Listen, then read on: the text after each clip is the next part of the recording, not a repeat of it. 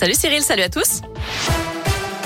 On commence avec le trafic et une bonne nouvelle avec la réouverture du périph' nord, en direction de Genève. Il avait été coupé en raison d'un véhicule hors gabarit.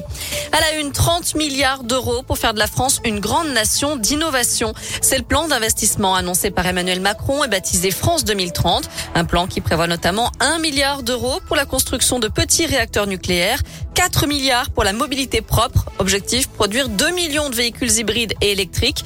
Le chef de l'État veut aussi réduire de 35% les gaz à effet de serre entre 2015 et 2030. Ces propos avaient fait polémique. Le patron des évêques de France est reçu aujourd'hui au ministère de l'Intérieur.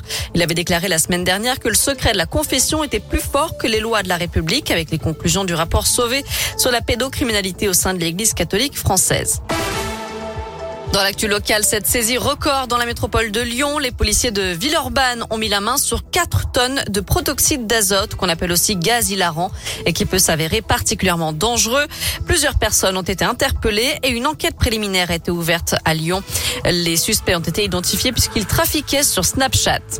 Jusqu'à 7 ans de prison et 100 000 euros d'amende requis dans le procès de 14 marchands de sommeil présumés. Ils sont jugés notamment pour avoir loué clandestinement des logements indignes à des sans-papiers dans le Grand Lyon. Place maintenant aux plaidoiries aujourd'hui. Ils ne veulent pas que McDo remplace Bocuse. Les riverains du quartier Vez Industrie dans le 9e arrondissement s'opposent à l'ouverture du fast-food à la place de l'Ouest Express. Ils défendent un projet de halle de petits producteurs locaux.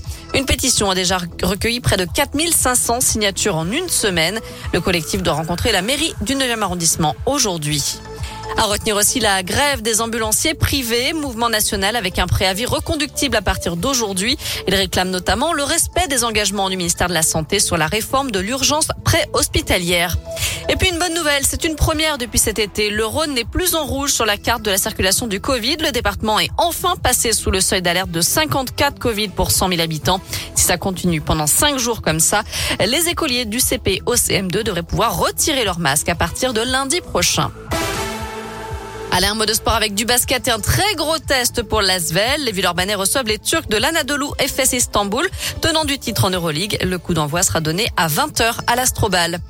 Et puis il y a 220 millions d'euros à gagner ce soir à l'euro million. C'est du jamais vu. Ça fait neuf tirages que personne n'a été capable de trouver les cinq bons numéros et les deux étoiles. D'ailleurs, si vous remportez ce soir le jackpot, vous aurez largement de quoi vous offrir la garde-robe d'Amy Winehouse. Elle va être mise aux enchères. Des dizaines de robes, des livres, des disques, des sacs et des objets ayant appartenu à la diva de la soul seront vendus en novembre en Californie. Total estimé entre 1 et 2 millions de dollars. Ah oui, quand même. Ça fait pas mal. Ouais. Un mot de météo pour finir. Et puis pour cet après-midi, bah, pas de grand changement. Garde un beau soleil, de belles éclaircies, du ciel bleu, des températures qui grimpent jusqu'à 16 degrés.